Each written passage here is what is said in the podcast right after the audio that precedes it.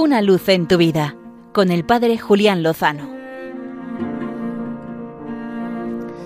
Muy buenas amigos de Radio María.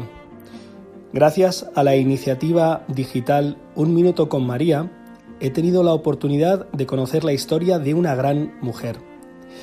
33 años después de Juana de Arco, nacía otra Juana, Juana de Francia y de Valois.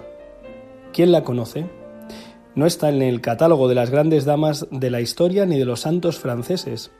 Aunque es hija, hermana y esposa de un rey, ninguna mujer sería más esclavizada y ninguna esposa más despreciada.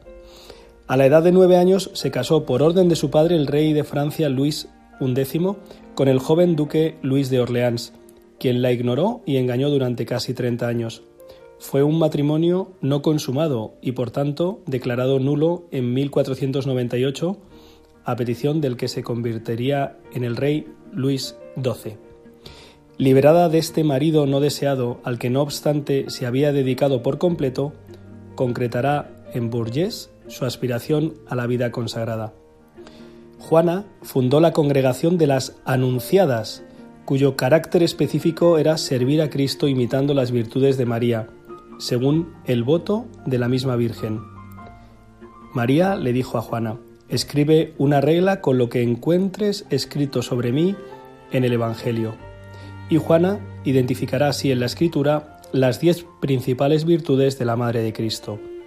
La prudencia, la pureza, la humildad, la verdad, la alabanza, la obediencia, la pobreza, la paciencia y la piedad lanza de la compasión. Juana murió de agotamiento el 4 de febrero de 1505, con tan solo 41 años. 56 años después, cuando los hugonotes violaron su tumba para quemar su cuerpo, no había sufrido ninguna descomposición. Sin embargo, se la redujo a cenizas y éstas se arrojaron al aire libre, como sucedió también con muchos cadáveres cristianos.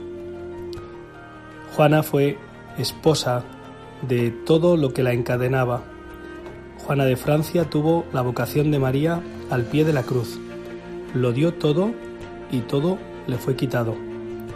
Fue canonizada por Pío XII el 8 de mayo de 1950 y es, después de Clotilde, Radegonda y Batilde, la cuarta reina santa de Francia nos acogemos a la intercesión de esta gran mujer, gran hija de Jesús e hija de María, cuyas virtudes anunció y cultivó. A pesar de las dificultades de su infancia, de su matrimonio, se abrió paso para amar con todo su corazón a Dios su Creador, a la Madre del Redentor y a todas las criaturas que Dios puso en su camino, incluidos aquellos que la desdeñaron. Es un camino de santidad, no siempre fácil, pero al fin y al cabo siempre provechoso. Como en la historia de Santa Juana de Valois, con el Señor, pase, pase, pase lo que pase, seguro, lo mejor está por llegar. Una luz en tu vida, con el Padre Julián Lozano.